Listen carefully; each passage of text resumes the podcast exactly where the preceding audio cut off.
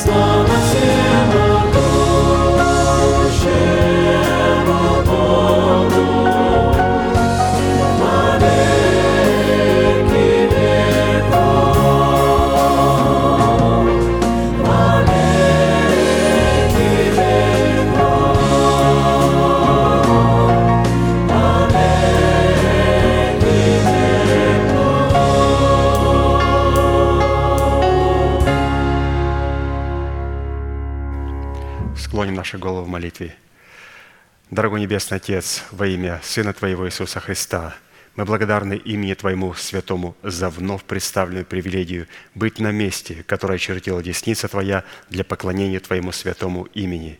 И ныне позволь наследию Твоему во имя крови завета подняться на вершины для нас недосягаемые и сокрушить всякое бремя и запинающий нас грех.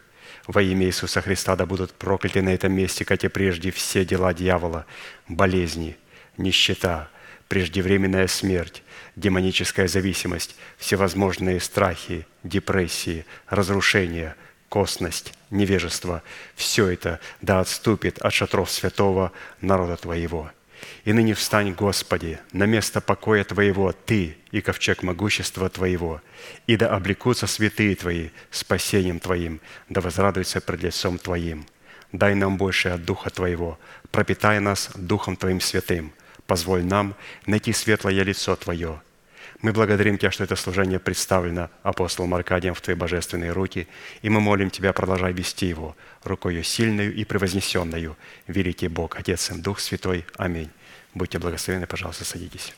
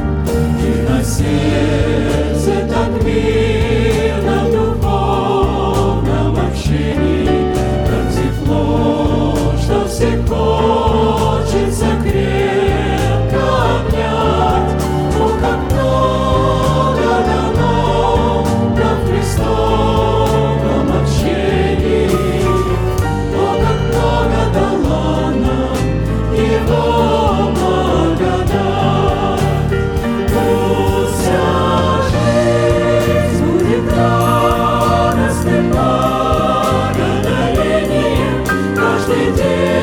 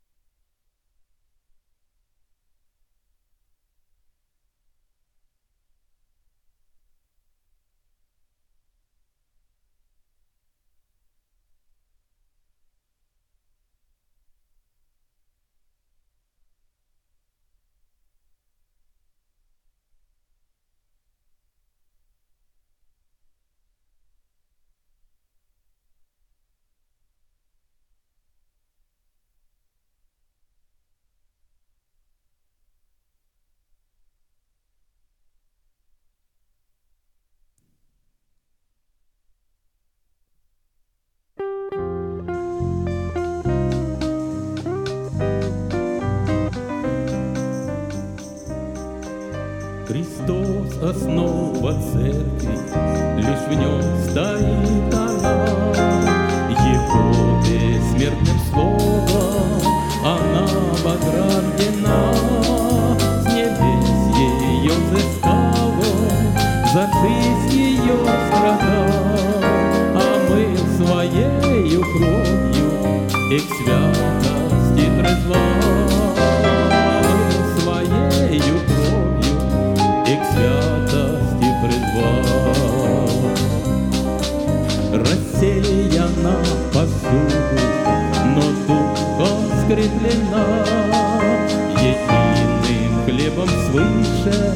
питаема она. Одно святое имя скрепляет все сердца, В едином уповании стремится к небесам. В стремится к небесам. Не вы меня избрали, я каждого избрал, Чтоб вместе прославляли того, кто вас призвал. Любите же друг друга, как возлюбил я вас. Вот для меня услуга, вот главное сейчас. Вот для меня услуга, вот главное сейчас.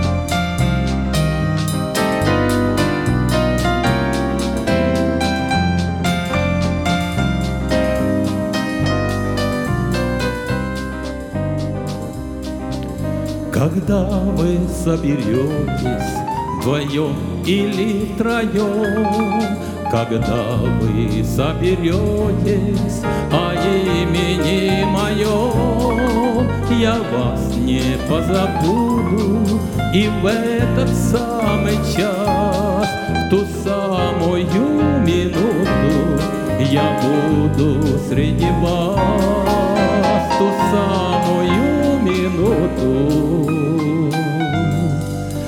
я буду среди вас.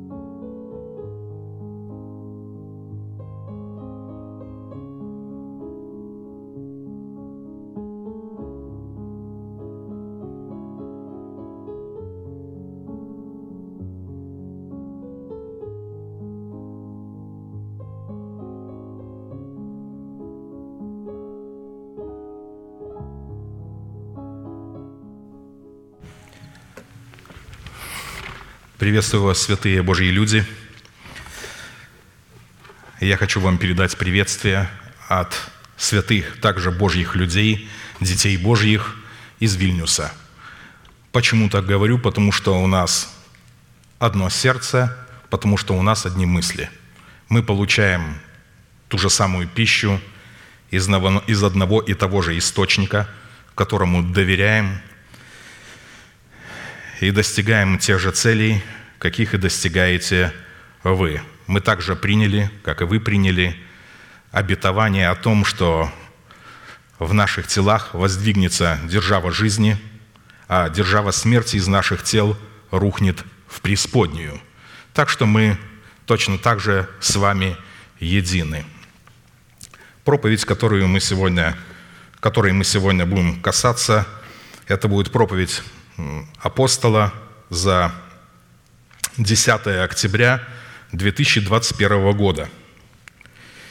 «Да будете сынами Отца вашего Небесного, ибо Он повелевает солнцу своему восходить над злыми и добрыми, и посылает дождь на праведных и неправедных. И так будьте совершенны, как совершен Отец ваш Небесный».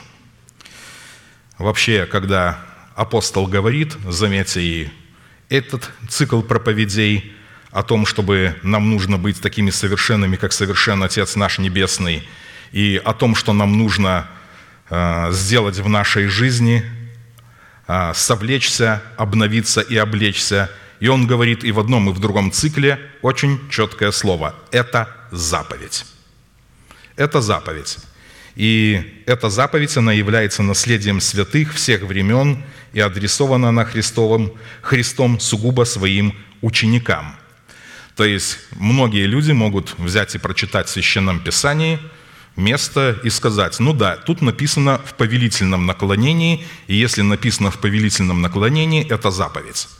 Но для того, чтобы эту заповедь соблюсти, для этого нужно иметь определенный устав – а для того, чтобы был устав, должен быть учитель, который этот устав четко объяснит. То есть устав, как соблюдать эту заповедь. Конечно, можно начать соблюдать ее своим разумом, э, сделав его Богом для себя. Так делают многие душевные люди. Однако есть люди, которые четко поняли о том, чтобы это сделать, соблюсти такую заповедь, нужен учитель. И не просто нужен учитель, которого изберут голосованием, как Слово Божье и говорит о том, что есть учителя, которых вы избираете, чтобы они льстили вашему слуху. Но тут должен быть учитель, которого нужно принять. Одно дело избрать, и чтобы он льстил твоему слуху, а другой момент, когда ты становишься под определенную власть, то есть под определенную власть человека, который наделен от Бога этой властью, и он может через свои уста, и это делает, возвещает Слово Божье. А посему люди, не признающие над собой власти человека, посланного Богом, к наследию этой заповеди никакого отношения еще не имели и вряд ли уже когда-нибудь будут или смогут иметь. Признавать власть человека, посланного Богом, это выполнять то, что Он говорит. Христос говорит, «Если любите Меня, исполните Мои заповеди». Так вот, Его посланники, они представляют интересы Его заповедей, заповедей Божьих. В связи с исполнением этой повелевающей заповеди бодрствовать над Словом Божьим в своем сердце, так как бодрствует Бог над изреченным им Словом в храме нашего тела, мы остановились на исследовании такого вопроса. Какие конкретные цели призвана преследовать праведность Божия, с которой мы соработаем в нашем сердце? Мы много говорим о слове «соработать», много где его используем. Давайте посмотрим, как апостол определяет, что такое слово «соработать». Он говорит, что соработать – это значит бодрствовать над словом, которое мы сокрыли в сердце, чтобы дать Богу основание бодрствовать над этим словом, которое мы сокрыли в сердце. Бог бодрствует в храме нашего тела. Он не где-то бодрствует над своим словом. Его слово, оно не абстрактно и не помещается в какую-то абстрактную среду. Это Его дом. Он помещает свое слово в свой дом, возвеличивает это слово превыше всякого своего имени посредством человека, который видит и возвеличивает Слово Божье над всеми именами. И тогда Бог видит это и бодрствует, то есть сработает. Бодрствует, сработает. Только в том случае Бог бодрствует, когда мы бодрствуем над Словом, которое мы слушаем и скрываем в нашем сердце. Иначе этой сработы просто не будет. А в частности, мы остановились на том, что назначение праведности Божьей в нашем сердце, принятой нами в разбитых скрижалях завета, в которых мы в смерти Господа Иисуса законом умерли до закона, то есть вышли из-под стражи закона. Законом умерли для закона, это вышли из-под стражи закона, чтобы в новых скрижалях завета, знаменующих собою воскресение Христова, получить оправдание, дабы жить для умершего за нас и воскресшего, чтобы таким путем обрести утверждение своего спасения в новых скрижалях завета, знаменующих воскресение Христова – чтобы дать Богу основание не прежним законом даровать нам обетование, быть наследниками мира, но праведностью веры, подобно тому, как Он даровал сие обетование Аврааму или семени его. Послание римлянам, 4 глава, 13 стих. «Ибо не законом даровано Аврааму или семени его обетование быть наследниками мира, но праведностью веры». То есть быть наследниками мира, праведность, но праведностью веры. А посему завет мира в сердце воина молитвы – это результат послушания его веры, вере Божьей, в словах помазанника Божьего. Апостол говорит о том, что вера Божья, она исходит от слышания Слова Божьего. Вера от слышания Слова Божьего.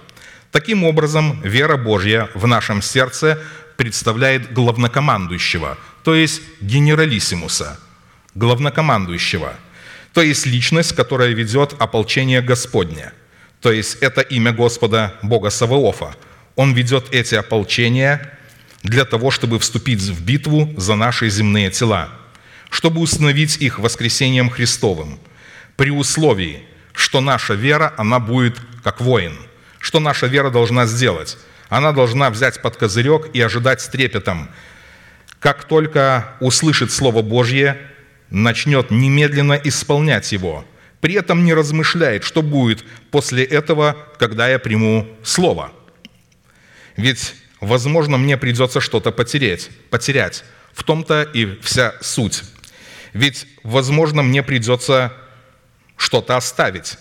Всякий раз, когда мы принимаем Слово Божье, мы нечто делаем. Мы платим цену. Потому что невозможно принять, не заплатив цены. То есть мы что-то теряем. Потому что Слово Божье всякий раз отделяет нас от чего-то и предлагает нам что-то оставить. То, что является тленным и ценным в глазах плоти, но гибельным в глазах духа. И поэтому это ценное на то, что мы направляем взгляды, Господь говорит, что это твоя погибель. Не обращай на это внимания. Это твоя смерть. Тебе не нужно это. Это не является ценностью. Поэтому принять Божье Слово – это всегда что-то оставить, с чем-то распрощаться и для чего-то умереть. Итак, по каким признакам следует испытывать самого себя на предмет владычества мира Божьего в нашем сердце – что идентифицирует нас как сынов Божьих и как святыню Бога. Апостол говорит, то есть, что идентифицирует, это определяет нас. Что нас определяет? Мы должны понимать, что по признаку мира Божьего в себе мы можем судить, мы дети Божьи или не дети Божьи. Испытывать свое сердце на предмет владычества мира Божьего следует по способности быть миротворцем, что характеризует нас как сынов Божьих, как написано. Матфея 5 глава, 9 стих. «Блаженны миротворцы, ибо они наречены, будут наречены сынами Божьими». Очень много разных ходит выдумок на тему того, что такое миротворцы, но на ни одна из них не является основополагающей для того, чтобы можно было бы взять и использовать как свою веру. То есть веру. А наоборот, эти люди, которые являются выдумщиками, они берут для себя это место священного писания, пытаются примерять какие-то враждующие стороны, однако э, можно получить и от одной, и от другой стороны, а от этого никакого плода не будет. Но апостол говорит о том, что для того, чтобы быть миротворцем, нужно постоянно что-то терять. Как ни странно. Для того, чтобы иметь мир мужу с женой и жене с мужем, им необходимо что-то потерять. То есть нужно идти на компромисс. Отказываться от личных интересов пользу интересов брачного партнера. Э, Но ведь мы и в церкви призваны по отношению к ближним отказываться от своих интересов в пользу интересов ближнего. Искать не своей пользы, а искать пользы ближнего своего, другого – но если человек ищет пользы и выгоды для себя, это очень опасная тенденция, очень опасная ситуация. В определенном формате мы уже рассмотрели шесть признаков, по составу которых нам следует судить и испытывать себя на предмет того, что мы являемся сынами мира, а следовательно и сынами Божьими. И остановились на рассматривании седьмого признака. Седьмой признак, по которому нам следует судить о своей причастности к сынам мира – это по способности обличения своей сущности в святую или же избирательную любовь Бога. То есть на поприще этого слова святая избирательная любовь Бога сломано много копий. То есть многие доказывают, что одна любовь, что Божья любовь, она такая, она толерантная, другие говорят другое, третьи третьи. Однако давайте обратимся к тому, что говорит наш апостол этот источник, которому мы доверяем. Святая – это то, что отделяет нас от чего-то. Избирательная – это святая. То есть святая и избирательная фактически это то же самое. Если бы Бог любил всех подряд, то не был бы святым. Его любовь была бы не избирательная, а толерантная. Снисходить к немощам ближнего и толерантно относиться к греху – это две большие разницы, и этого нельзя путать. Колоссянам 3 глава, послание Колоссянам 3 глава, 14 и 15 стихи. «Более же всего облекитесь в любовь, которая есть совокупность совершенства, и да владычествует в сердцах ваших мир Божий, которому и вы и призваны в одном теле, и будьте дружелюбны». Далее апостол дает определение. Речь идет о том, что мы призваны в одном теле – вместе с теми же святыми, которые являются частью тела Христова, то те, которые находятся во Христе Иисусе. Если вы являетесь телом Христовым, то вы находитесь во Христе Иисусе, потому что церковь – это тело Христова, Он глава. Как поместить себя во Христа Иисуса? Это поместить себя в церковь, которая отвечает требованиям доброй жены – потому что тут тоже очень много есть инсинуаций, как поместить себя во Христе Иисуса, как поместить себя во Христа Иисуса. Другие размышляют, как ходить во Христе Иисусе, и даже показывают это на сцене, ходя в одном и в другом направлении. Но это лишь только действие тела, но не больше. То есть нужно поместить себя в церковь, которая отвечает требованиям доброй жены, где мы можем обрести благодать от Господа – то есть не во всяком служении возможно обрести благодать от Господа. Нужно понимать, что благодать, она обретается через праведность сердца. Она никаким другим образом не покупается, а приобретается только через праведность сердца. Если в церкви не учат, как пустить в оборот семя оправдания, которое нам дано в залоге, чтобы получить в свою собственность в плоде правды, то мы никогда не будем под благодатью. Мы будем обманывать друг друга и себя, что мы под благодатью. На самом деле мы находимся под стражей закона.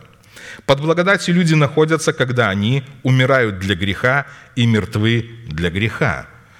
Потому что можно много где услышать, я нахожусь под благодатью. Расскажи, что такое благодать, и не может объяснить. То есть это полное прощение, всепрощение.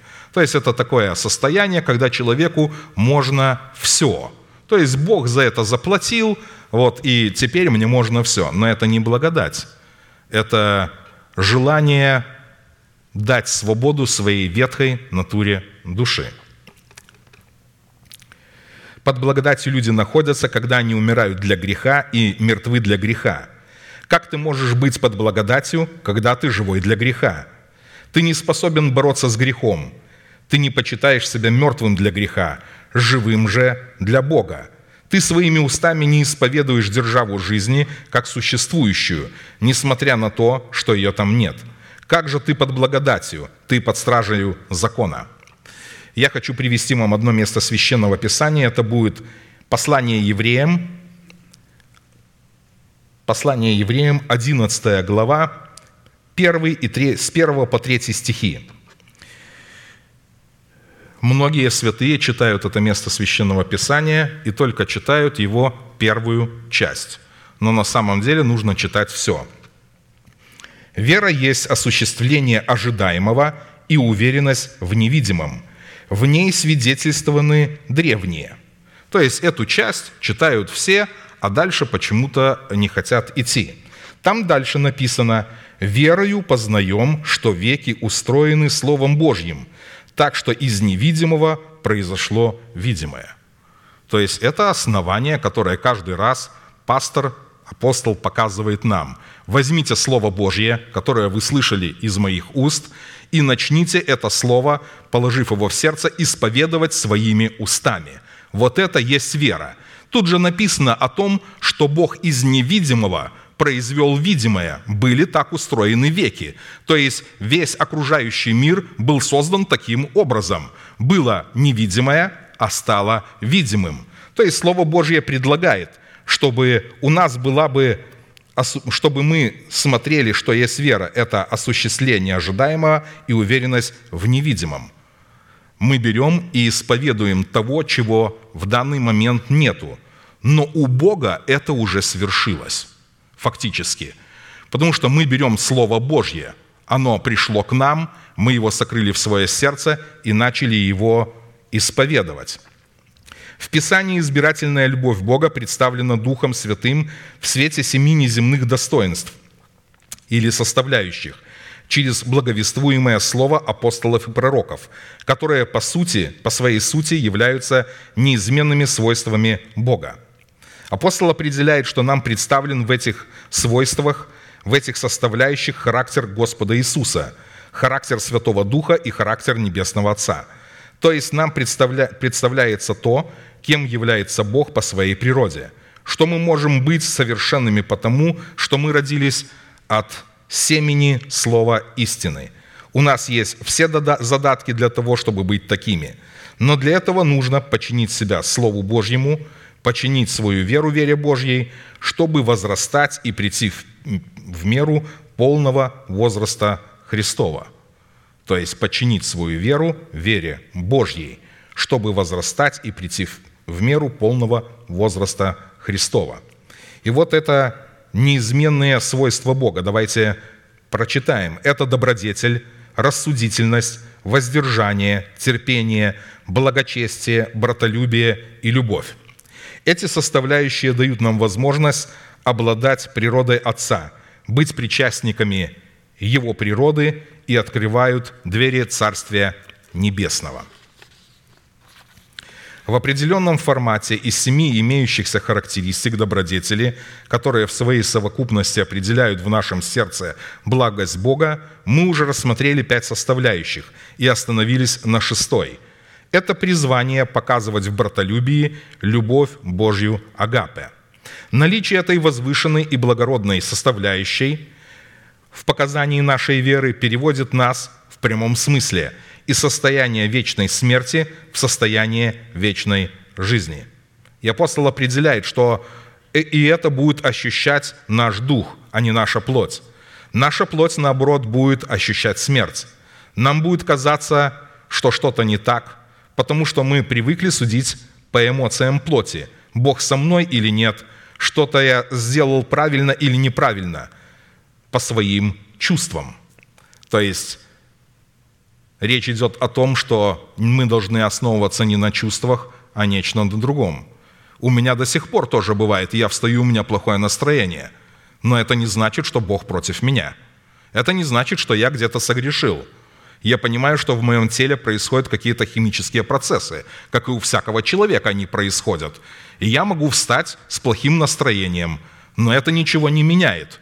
Почему? Потому что я знаю, кто такой для меня Отец в Иисусе Христе Бог, кем я для Него являюсь в Иисусе Христе, я это исповедую, что Он сделал для меня в Иисусе Христе и что надлежит сделать мне, чтобы наследовать все то, что Он сделал для меня. Я начинаю это исповедовать своими устами. Далее вы можете пойти и дальше, взять псалом какой-нибудь, какой вы чаще всего употребляете в этом, в этом случае. Я беру 22-й псалом, и я начинаю говорить о том, кем для меня является Бог. Беру несколько строк из псалма, потом на языках, потом опять из псалма, потом опять на языках.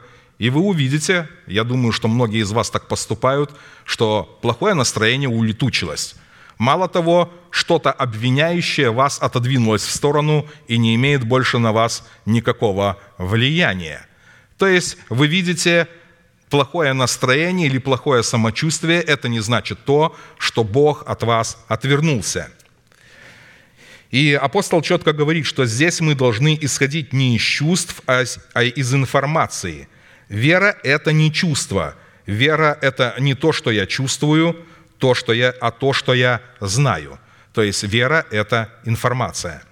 Но я знаю, в кого я верю. Я знаю, в кого уверовал. Мы знаем, что мы перешли из смерти в жизнь. Мы не чувствуем, мы знаем. Это пришло через информацию, через наставление в вере, через благовествуемые слова в устах апостолов и пророков. Первое послание Иоанна, 3 глава, 14 и 15 стихи. «Мы знаем, что мы перешли из смерти жизнь, потому что любим братьев. Не любящий брата пребывает в смерти.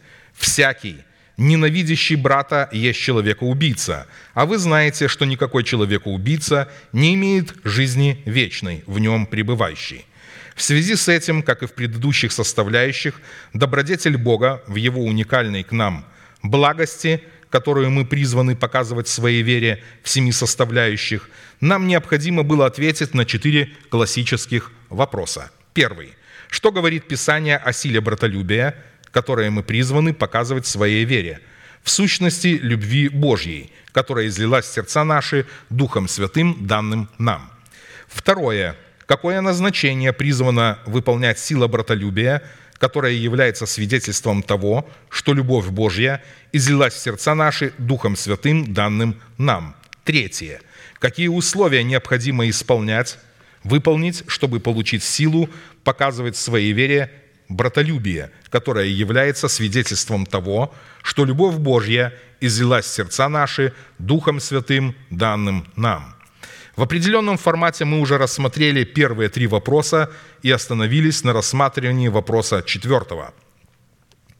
По каким признакам следует испытывать себя на предмет показания в своей вере братолюбия, которое призвано являться свидетельством того, что любовь Божья излилась в сердца наши Духом Святым, данным нам – так как первый признак, по которому следует судить, что мы показываем в своей вере силу любви Божьей агапы в братолюбии, уже был предметом нашего исследования на предыдущем служении, мы сразу обратимся к рассматриванию второго признака.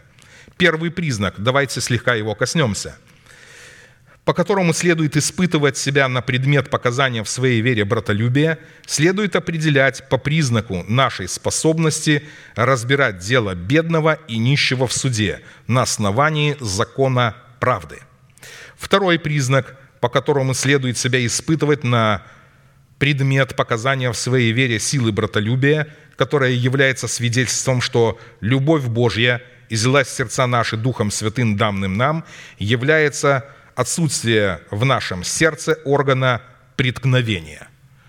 И когда услышат необрезанное, необрезанное ухо, это слово «орган преткновения», они скажут, вот что-то опять придумали. Ну давайте будем исследовать, что это такое. Вспомним. Апостол говорит о том, что это не просто свойство и характеристика. Это орган плоти ветхого человека – то есть это орган плоти ветхого человека, преткновение.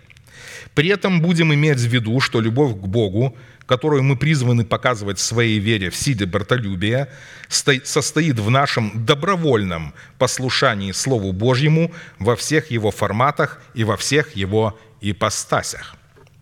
«Велик миру любящих закон Твой, и нет им преткновения».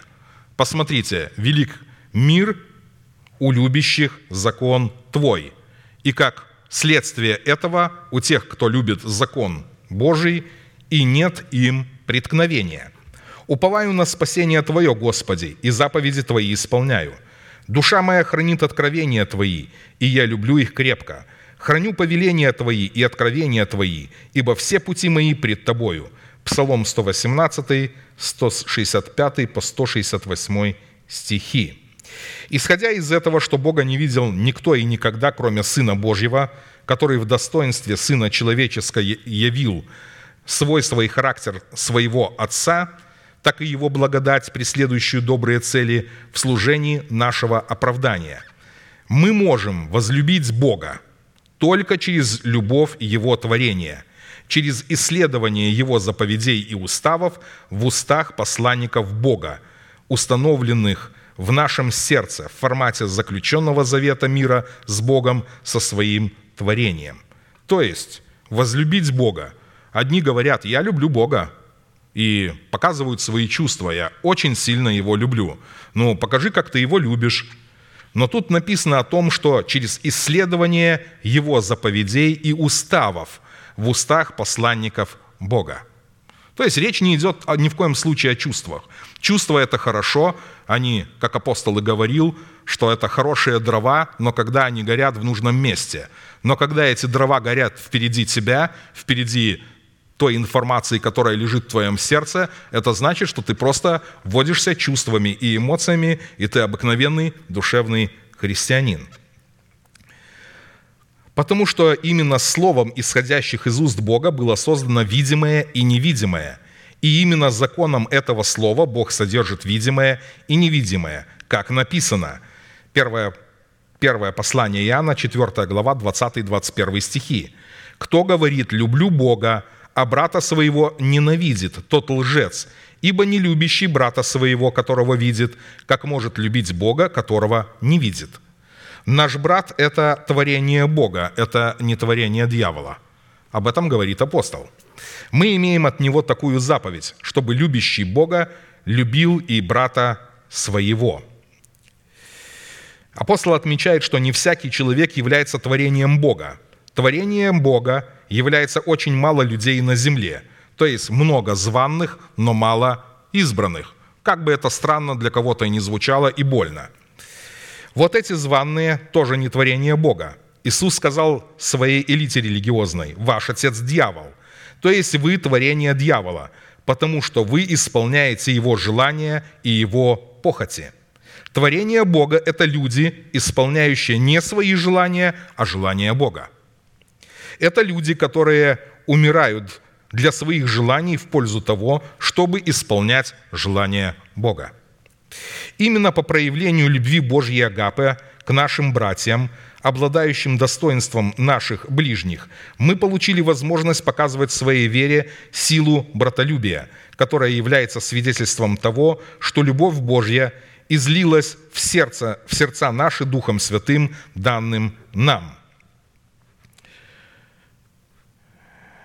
Апостол говорит о том, что нашими братьями, обладающими свойствами наших ближних в среде наших собраний, которые мы призваны являть в силу, которым мы призваны являть силу братолюбия в формате любви Божьей Агапе, могут являться только те человеки, которые обладают в своем сердце состоянием пришельца, сироты и вдовы. Точно такими состояниями, какими обладаем мы сами – Ибо не все израильтяне, которые от Израиля, и не все дети Авраама, которые от семени его. То есть не все дети Авраама, которые от его плотского семени. Так говорит Слово Божье. А посему признак, исследуемый нами в одной из фраз 118-й песни Давида, является самой длинной главой в Библии, которая содержит в себе 176 стихов. Однако в оригинале иврита 118-й псалом написан в форме акростиха по порядку букв еврейского алфавита и содержит в себе 22 стиха. Каждый стих имеет 8 строчек, и каждая строчка начинается с той же самой буквы. При этом каждый стих воспевает Слово Божье, используя такие метафоры слова, как Слово Божье, как закон Божий, суды Божьи, заповеди Божьи, правила Божьи, повеления Божьи, постановления Божьи, пути Божьи и откровения Божьи. И какая цель у этой высокохудожественной поэтической песни Давида? Она состоит в том, чтобы мы могли воспеть и возвеличить Слово Божье, пребывающее в храме нашего тела, превыше всех имен Бога, так как все имена Бога раскрываются и познаются в нашем сердце через Слово, исходящее из уст Бога, которое мы можем услышать не иначе, как только в устах посланников Бога. Второе. Цель этой песни состоит в том, чтобы показать изначальность Слова Божьего, Его господство, Его сокрушительную силу, власть в отношении всего видимого и невидимого. Третье. Цель этой песни состоит в том, чтобы показать, как следует относиться к Слову Божьему в устах посланников Бога. Четвертое. Цель этой песни состоит в том, чтобы показать как предсказуемые, так и непредсказуемые результаты, исходящие от правильного, так и от неправильного к нему отношения. При этом следует сразу отметить, что в данной песне речь идет о величии такого мира, который призван являться в сердце человека знамением завета мира между нами и Богом, который налагает ответственность на обе стороны завета – и если одна из сторон нарушает договоренность в завете мира, а такой стороной может быть только сторона человека, то вторая сторона в лице Бога освобождается от ответственности выполнять имеющиеся договоренности в завете мира. Ответственность в завете мира, которым человек связал себя, в котором он должен пребывать и который он обязался хранить от повреждения – толкованиями своего плотского ума состоит в том, что он должен возлюбить Бога в живом слове, в его живом слове, которое он делегировал своим посланникам и соделал их своими устами. И такая любовь человека к закону Бога признана обнаруживать себя в соработе его веры с верой Божьей, в желанном и неукоснительном послушании закону Бога в устах его посланников – Однако, чтобы понять устройство, свойства природы преткновения, по отсутствию которого следует судить, что мы любим закон Божий, которым мы связаны заветом вечного мира и который мы призваны показывать в своей вере в силе братолюбия, нам необходимо дать определение как свойству великого мира, который исходит от Бога, так и свойству величия закона Бога, а вернее нашей любви к закону Бога, которая призвана обнаруживать себя в повиновении закону Бога, сохраняя нас в границах завета мира, который заключен между нами и Богом. Писание относит любовь к закону Божьему в, ряд, в разряд добрых дел или же в разряд дел Божьих. То есть многие христиане, они пытаются делать добрые дела – вот, и представляют себе, что добрые дела – это дела, которые исходят от их плоти. Перевести старушку через дорогу, чтобы она не видит там светофора, дать бедному на паперти, вот, ну, на худой конец э, где-то еще в церкви кому-то помочь – вот. Но это вот, они думают, что это вот такие дела веры. Ну, естественно, это первое, что у таких людей, это евангелизация. Они считают, что это самое главное доброе дело, какое они делают.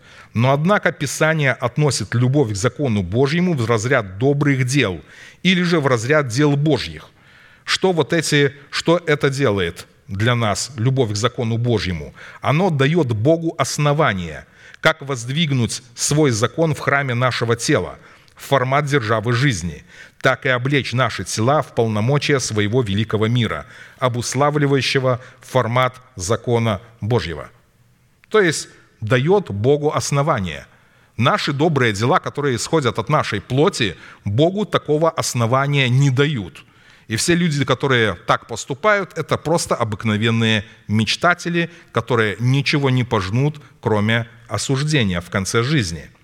Апостол определил, что дети Божьи притыкаются в основном на откровениях. Они говорят, как это можно понимать? Я с этим не согласен. Они притыкаются и на самих посланниках Бога, которые являются носителем этих откровений. Любовь к Богу, которая обнаруживает себя в послушании Его закону, в силе братолюбия, дает Богу основание исполнить свою часть в имеющемся завете мира, чтобы воздвигнуть в нашем тленном теле свой нетленный завет мира в достоинстве державы жизни вечной. А посему преткновение, которое обнаруживает себя в человеке, это свидетельство того, что данный человек не любит Бога в словах его закона, устанавливающего мирные отношения с Богом, друг с другом и со всей землею. Давайте посмотрим, что такое преткновение. Есть четкое определение. Преткновение – это обида, соблазн, поражение, преграда, стоящая между человеком и Богом. Это отвержение своей доброй совести – это кораблекрушение в вере, губительная язва, западня дьявола, капкан дьявола и сети дьявола.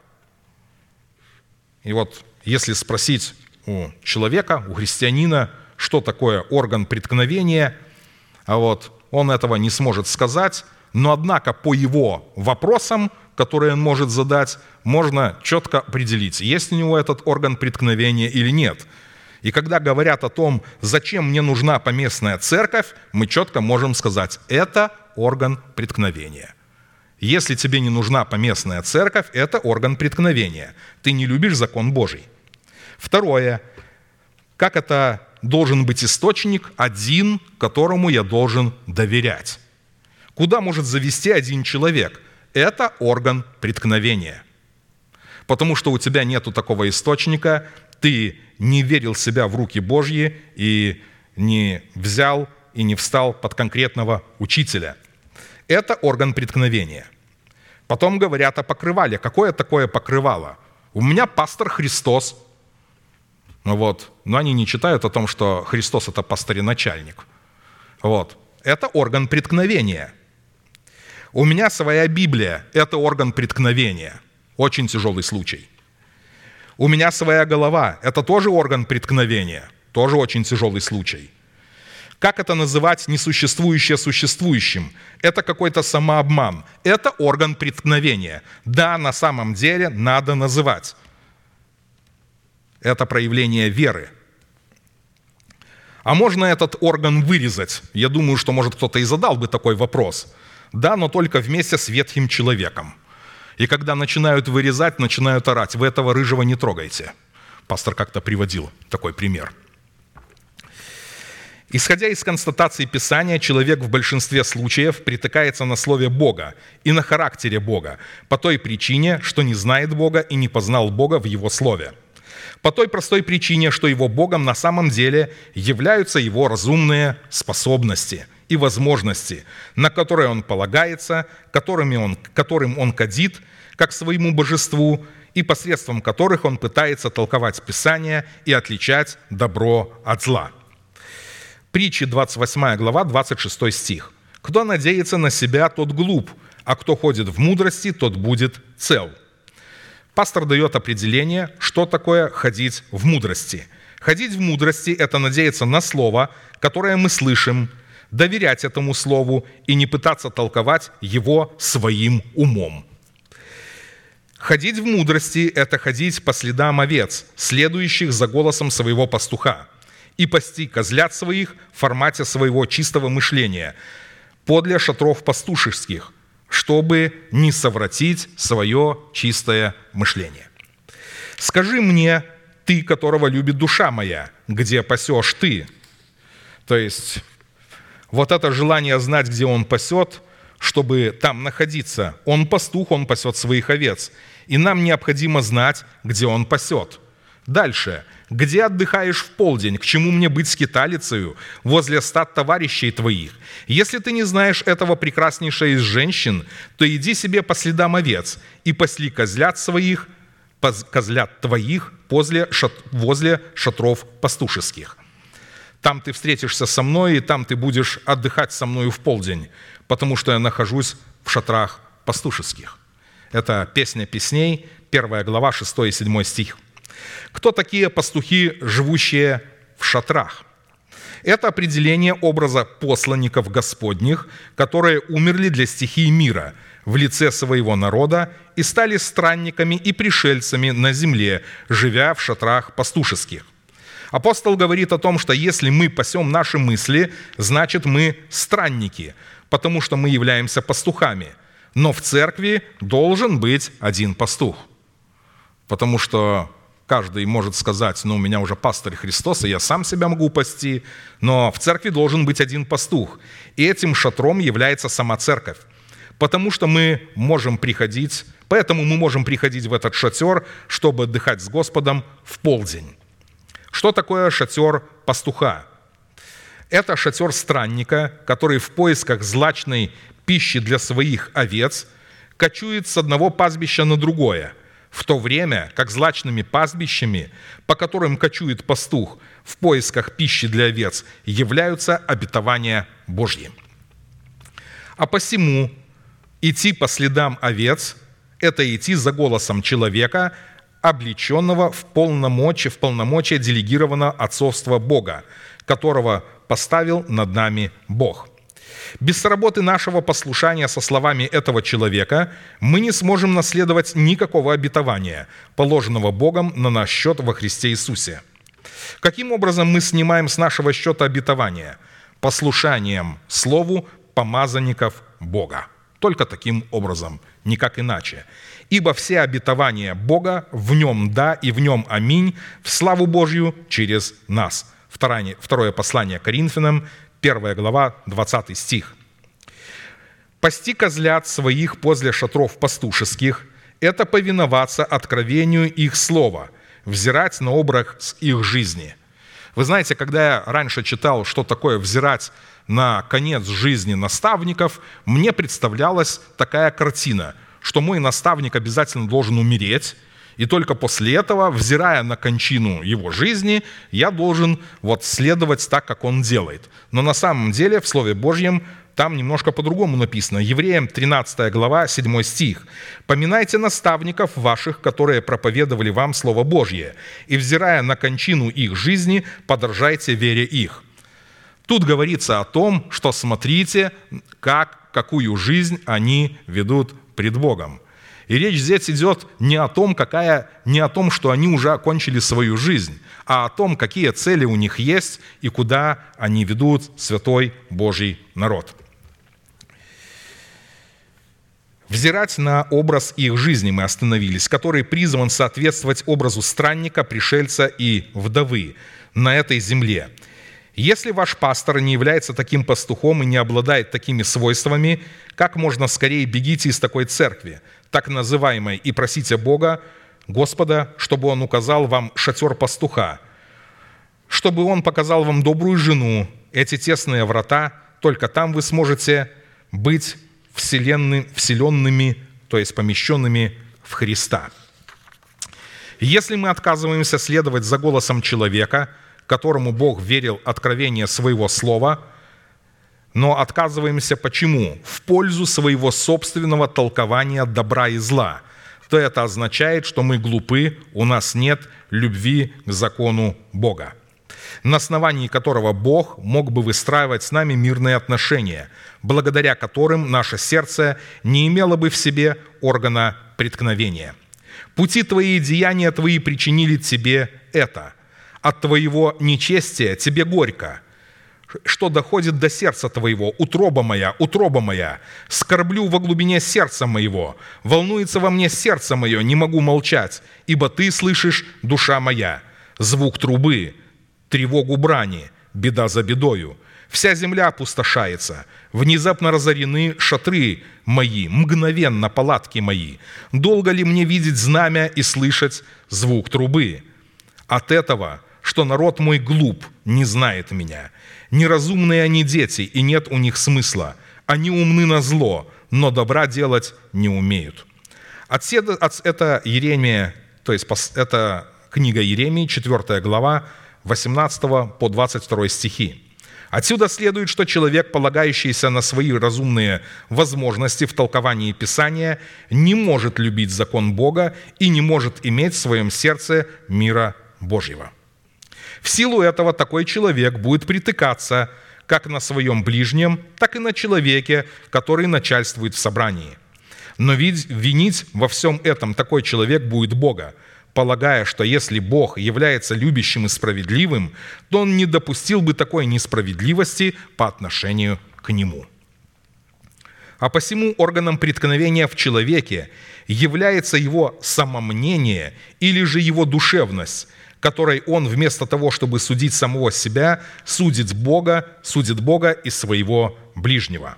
А посему относительный мир, на который человек полагался в сердце своем, в силу своего самомнения и в пользу которого он отказался от наставления в вере, так как это наставление не совпадало с его точкой зрения и являлось для него как преткновением на Боге, так и преткновением на своем ближнем. Апостол говорил о том, «Ибо так говорит мне Господь, держа, за, держа на мне крепкую руку, внушая мне не ходить путем всего народа, и сказал, не называйте заговор- заговором всего того, что народ называет заговором, и не бойтесь того, что он боится, и не страшитесь». То есть он привел это место. Чего сегодня боятся в церкви? Так как эта проповедь, она была сказана 10 октября 2021 года он четко говорит о том, чего больше всего боялись в церквях в это время. Он говорил, что сегодня они боятся вируса. Представьте себе, больше всего они этого боятся, поэтому они прекратили свои служения, а если и проходят, то в страхе и так дистанцируются друг от друга. Вы можете сказать, мы также не ходили в свое время, у нас было освящение – я объявил, что Бог открыл, что мы должны просто использовать вот страх этого мира, использовать этот страх для освящения, которое было у Илии, когда Бог увел его одного в пустыню, где мы должны были заново познакомиться с законом Божьим, с учением Иисуса Христа в его 12 основаниях. И с молитвой, с принципами молитвы, что такое молитва и как следует молиться – и когда мы это прошли в одиночестве своем, мы снова собрались, и сейчас этот вирус еще больше свирепствует, но в наших сердцах мир, покой и нет никакого страха. Он это определил. Господа Саваофа, Его чтите свято, и Он страх ваш, и Он трепет ваш. Бога следует бояться. И будет Он освящением и камнем преткновения – и скалою соблазна для обоих домов Израиля, петлей и сетью для жителей Иерусалима, и многие из них приткнутся и упадут, и разобьются, и запутаются в сети, и будут уловлены». Вот такие люди, которые представляют себе любовь Божью, что она толерантная, вот, что Бог есть любовь, Он любит всех без всякого условия, это его такая любовь безусловная, Он любит и грех, оказывается, в человеке. Вот они не читают, видно, этого места, что Бог будет камнем преткновения и скалою соблазна, петлею и сетью. Для них, я думаю, это не унесится место Священного Писания в их разуме. Они говорят о том, что стоит вообще некоторые книги Священного Писания вырвать и оставить только некоторые. Потому что вот Луки надо вырвать, ведь он сделал это по тщательному исследованию. Он там вместе со Христом не ходил – Павла послание тоже вырвать надо. Ну, это Павла, может быть, вымысел, что он встретился с Иисусом Христом, когда сиял его свет. Вот. А вот. Для них это не умещается. И они эти места Священного Писания обходят стороной. Апостол говорит о том, что вы обратили внимание, что будет для них преткновением, для людей, которые не любят закон Божий. Те люди, которых Бог, по их словам, является, по их словам, является страхом, но на самом деле Господь не является их страхом. Да, у них есть страх смерти, у них есть страх болезни, у них есть страх голода, у них есть страх, страх вот от новых вирусов, которые высвобождаются. Ведь по Писанию это только начало. Представьте себе, когда появятся более сильные штаммы, от которых нет вакцины, и которые будут истреблять людей поголовно. Что будут делать тогда эти люди? Некоторые, не имея страха Господнего, наподобие того, вот Христос ходил по воде, и я пойду, и будут тонуть, потому что Бог не повелел им идти по воде. Это он Петру сказал, Петр, иди ко мне. И если ты не дух, вот Петр говорит к Иисусу Христу, если ты не дух, то позволь мне идти к тебе по воде. Посему, потому что ученики испугались, думая, что видят дух, который идет по воде. Он говорит, это я, не бойтесь. Петр говорит, если это ты, позволь мне пойти по воде. Христос говорит, иди. Вот это слово, оно ключевое. Вот это слово «иди» и было тем основанием, на котором Петр пошел по воде. То есть ему Христос сказал, и это было основанием. Но когда начал смотреть не на Иисуса и на Слово, которое получил, а на волны, то стал тонуть, немедленно пошел вниз и закричал «Господи, помоги!» Иисус тут же оказался моментально рядом, взял его, вытащил из воды, как будто он стоит сам на твердой поверхности. Видите, когда вы имеете Слово Божье внутри, которое вы сокрыли, это такая твердыня. Если вы на нее смотрите, вот этот шторм, который будет, в котором будут тонуть святые, не смотрящие на Слово Божье, а те, которые исходят из того, что они чувствуют, из того, что происходит в политике, они будут тонуть в этом шторме. Апостол говорит, что он смотрит, что происходит в политике, но не с тем, чтобы смотреть и делать заключения, а с тем, чтобы видеть знамения времен, что происходит. И он говорит, я вижу, да, мы подошли к концу. Исходя из откровений Писания, инициатором преткновения, допущенного Богом, в сердце человека является сам Бог, чтобы дать человеку возмездие за отсутствие его любви к закону Бога. В другом месте написано, «Если я положу преткновение, и праведник упадет, а ты не будешь молиться за него, то я взыщу кровь его с тебя. А если ты будешь молиться за него, то спасешь праведника и спасешь себя одновременно». И такое возмездие в предмете преткновения будет являться для человека преградой, соблазном, петлею и сетью на пути к реализации спасения, дарованного ему Богом. Римлянам, послание римлянам, 11 глава, 7 и 10 стихи. «Что же Израиль? Чего искал, того не получил. Избранные же получили, а прочие ожесточились, как написано. Бог дал им дух усыпления, глаза которыми не видят и уши которыми не слышат. Даже до сегодня. Заметьте, это не они сами, Бог им дал. Те люди, которые мечтают о чем-то, говорят, Бог такой толерантный ко всем – но тут пишется, Бог дал им дух усыпления, глазами которыми не видят и уши которыми не слышат, даже до сего дня. И Давид говорит, да, будут, да будет трапеза их сетью, тенетами и петлею, возмездием им, да помрачатся глаза их, чтобы не видеть, и хребет их да будет согмен навсегда». Преткновение на пути к закону Бога – это результат отсутствия любви к закону Бога – в то время как отсутствие преткновения на пути к закону Бога – это результат любви к закону Бога, который обнаруживает себя в желанном исполнении закона Бога. В силу этого без определения и понимания достоинств закона Божьего, его назначения и условий, дающих право познать достоинство этого закона, невозможно любить закон Божий, а следовательно, невозможно облечься и пребывать в атмосфере великого и совершенного мира Божьего. Потому что любовь к закону Божьему – это не эмоциональное влечение и, некой, и не некая зависимость от своих чувств, но это дисциплина обновленного разума. Заметьте, это не чувство. Абсолютно. Я так люблю Слово Божье, я так его люблю. Я много раз это слышал. Но тут пишется, что это дисциплина обновленного ума и воли человека, которые поставлены в зависимость от его мудрого сердца, в котором пребывают два великих свидетеля, предстоящие пред Богом всей земли, в достоинстве Тумима и Урима. Тумим в достоинстве учения Христова, Урим в достоинстве Святого Духа, открывающего это учение в сердце человека. Евангелие Иоанна, 14 глава, 15-17 стихи. «Если любите Меня, соблюдите Мои заповеди, и я умолю Отца и даст вам другого утешителя, да пребудет с вами вовек, Духа истины, которого мир не может принять, потому что не видит Его и не знает Его, а вы знаете Его, ибо Он с вами пребывает и вас будет». Четкое определение. Если любите Меня, соблюдите Мои заповеди – не слова просто говорите, как я тебя люблю. Люди воспевают его во многих песнях, а, поклоняются там зажигалками или с чем там еще, фонариками от, от телефона.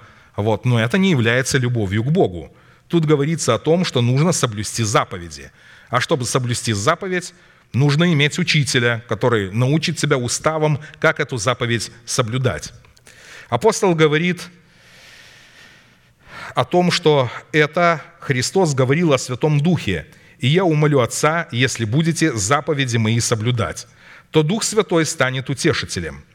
Почему, когда что-то случается, человек теряет мир, говоря на языках, а мира нету? Да потому что ты говоришь на языках, но Духа Святого нет. Если бы Дух Святой жил в твоем сердце, ты имел бы утешение при великих скорбях. Ты, ты бы при ты бы среди великих скорбей имел утешение, которое не могли бы затушить ни великие скорби и поношения, ни поругания. Ничто не может нарушить этого мира, и этим миром является прямо Святой Дух в сердце человека, которого мы можем принять только тогда, когда мы начинаем соблюдать заповеди Божьи.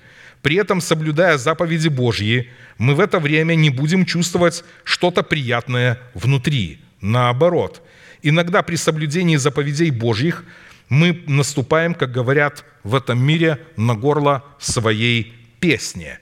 Прерываем эту песню, потому что песни плоти – это растление. Так говорит апостол. Это восполнение похотей и желаний. Это кормить свою плоть и кормить свою страсть. Страсть требует пищи, и человек, который кормится этой страстью, его плод становится крепким – Почему многие, которые смотрят порнографию, становятся слабыми духовно, и Бог совершенно покидает их? Потому что они кормят эту страсть. Страсть становится еще злее. Апостол говорит, я знаю некоторых людей, которые умирают в этой страсти, и так не могут от нее избавиться. Почему? Они не соблюдают заповеди – если говорится «не смотри», «не ходи», «не иди», «не общайся с ними», общение с такими людьми – это худые сообщества, которые возвращают добрые нравы. А он это не видит. Он не видит, что это недобрый человек.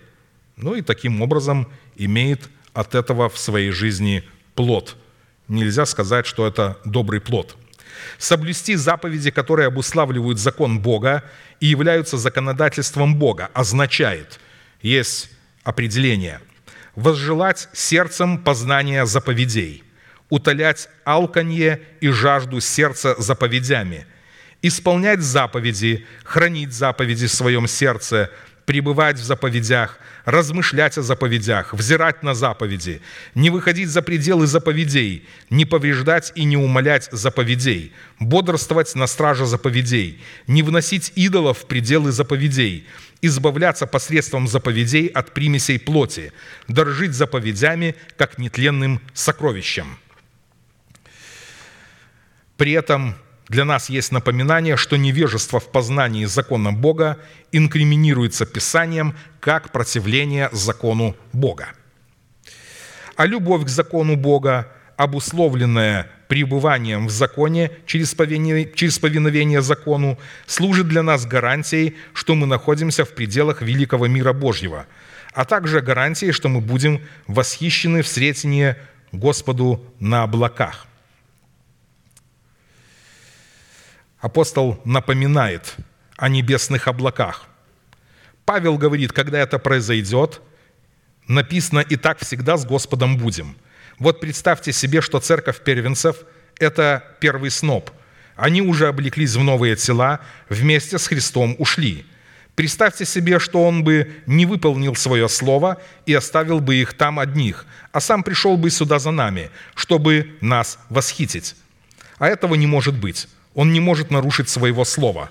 Он говорит, когда вы приходите ко мне, я беру к себе, восхищаю, то вы всегда теперь будете со мною.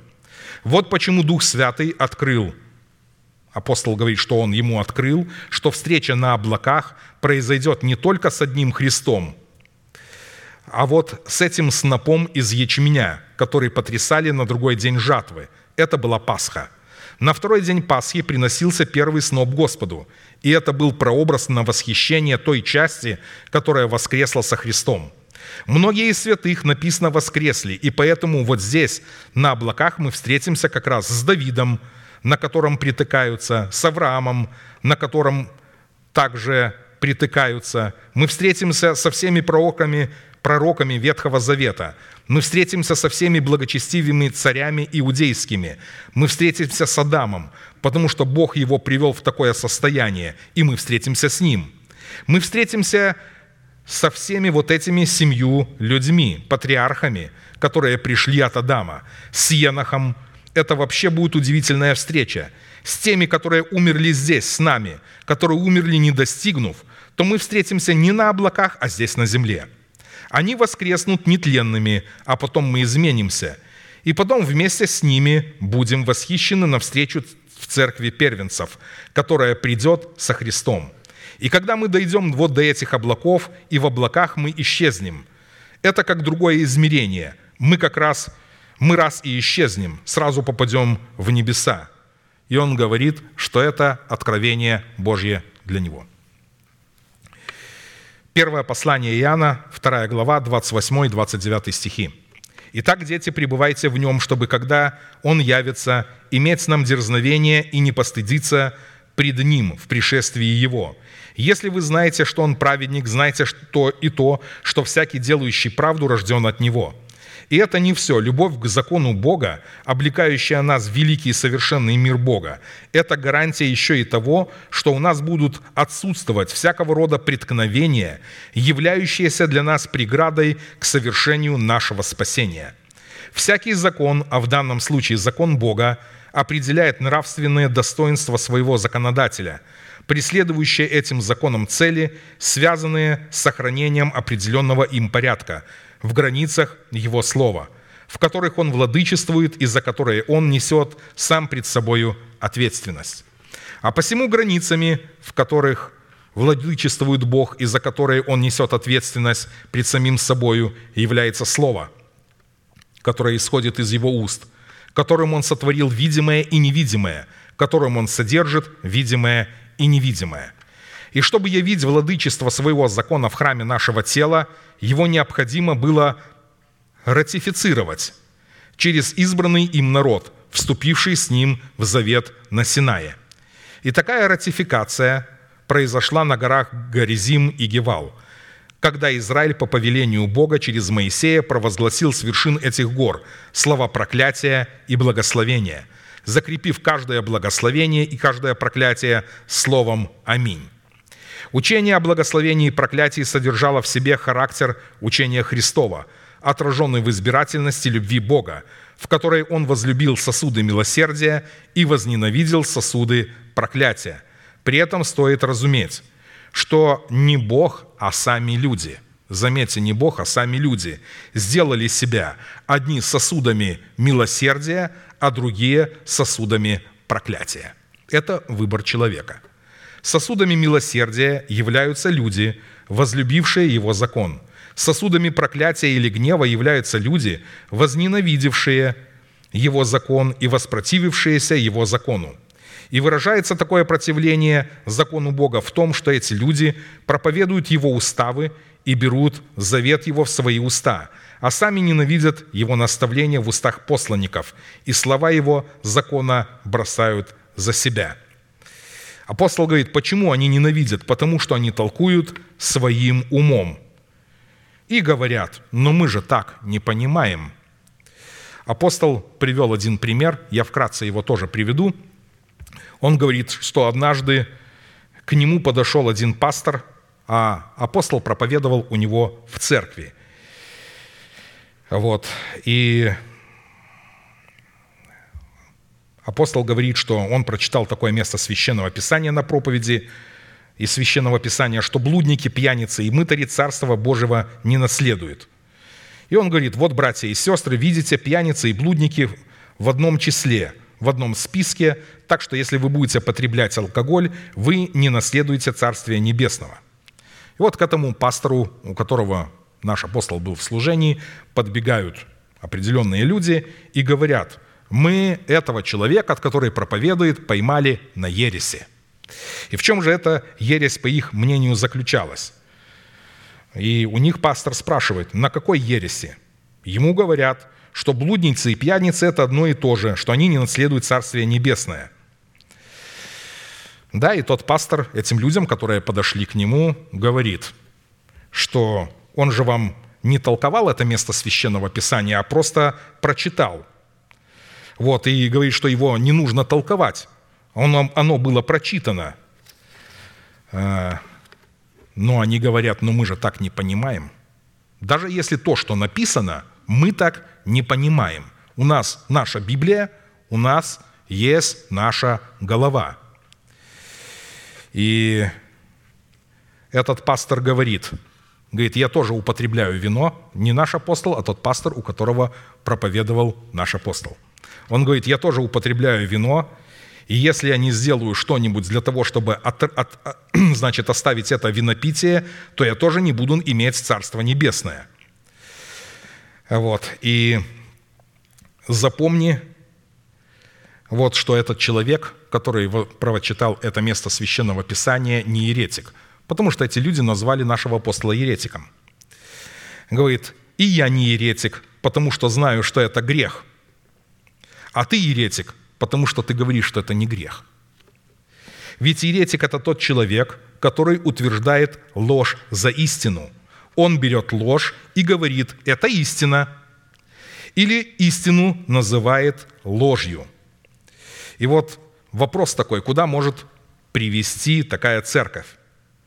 Но ведь это не толкование было, это был прямой текст. Пьяницы, блудники и так далее Царствия Небесного не наследуют – это что? Нужно толковать? Толковать надо притчу, и насказания, образы, события. А здесь толковать не надо. Это прямое слово. Зачем его толковать? Но они в угоду своей плоти говорят, но мы же так не понимаем. Грешник уже говорит Бог, что ты проповедуешь уставы мои и берешь завет мой в уста свои, а сам ненавидишь наставление мое, и слова мои бросаешь за себя – когда видишь вора, сходишься с ним и прелюбодеями сообщаешься. Уста твои открываешь на злословие, и язык твой сплетает коварство. Сидишь и говоришь на брата твоего, на сына матери твоей, клевещешь. Ты это делал, и я молчал. Ты думал, что я такой же, как и ты, изобличу тебя и представлю пред глаза твои грехи твои. Бросать за себя слова Господни – это искажать благовествуемое слово в угоду своим прихотям – как делали эти люди в этом примере, и в пользу своих вожделений. Люди же, любящие закон Бога, говорят о себе, «Буду размышлять о пути непорочном, когда ты придешь ко мне, буду ходить в непорочности моего сердца, посреди дома моего, не положу перед очами моими вещи непотребной, то есть не буду смотреть порнографию. Дело преступное я ненавижу, не прилепится оно ко мне» сердце развращенное будет удалено от меня, злого я не буду знать, тайно клевещущего на ближнего своего изгоню, то есть не буду больше с ним общаться, гордыми очами, гордого общами и надменного сердцем не потерплю». Псалом 100, 2 и 5 стихи. Так как время уже наше закончилось, я думаю, что если будет возможность, я продолжу дальше в следующий раз. А сейчас мы будем вместе с вами молиться.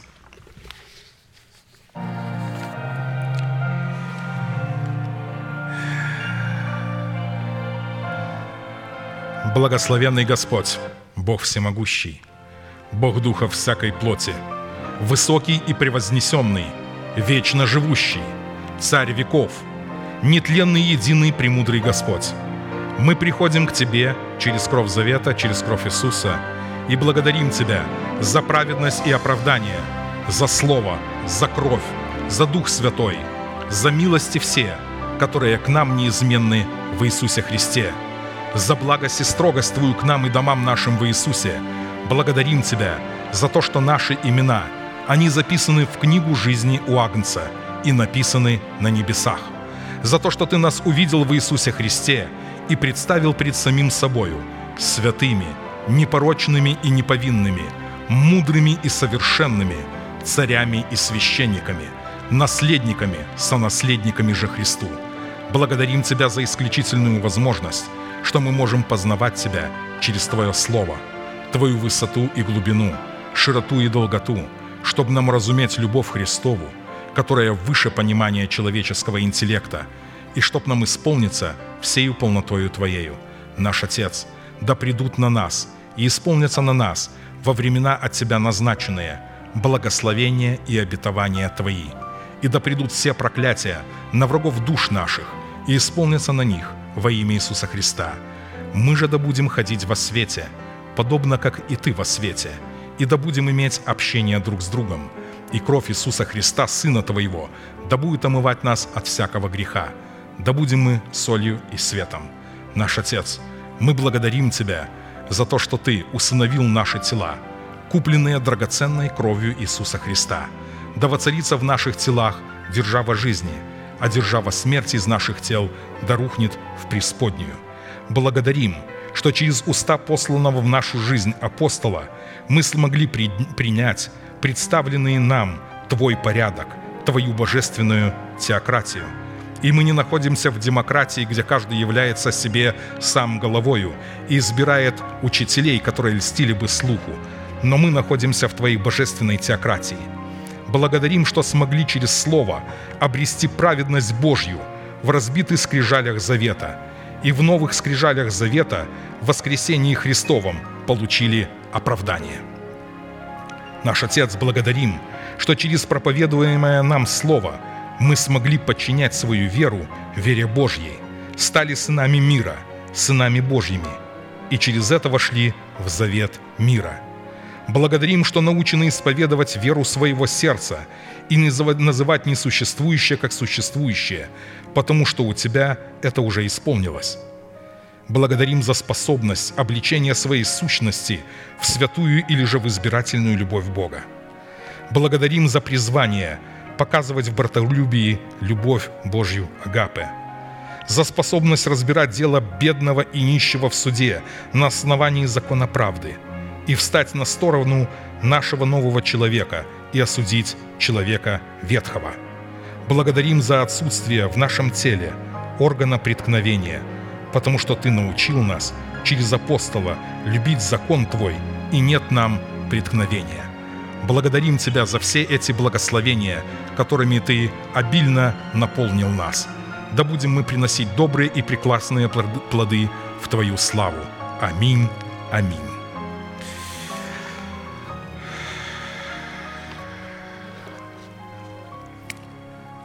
Отче наш, сущий на небесах, да святится имя Твое, да придет царствие Твое, да будет воля Твоя и на земле, как и на небе. Хлеб наш насущный – подавай нам на каждый день. И прости нам долги наши, как и мы прощаем должникам нашим. И не веди нас во искушение, но избавь нас от лукавого, ибо Твое есть царство и сила и слава во веки. Аминь.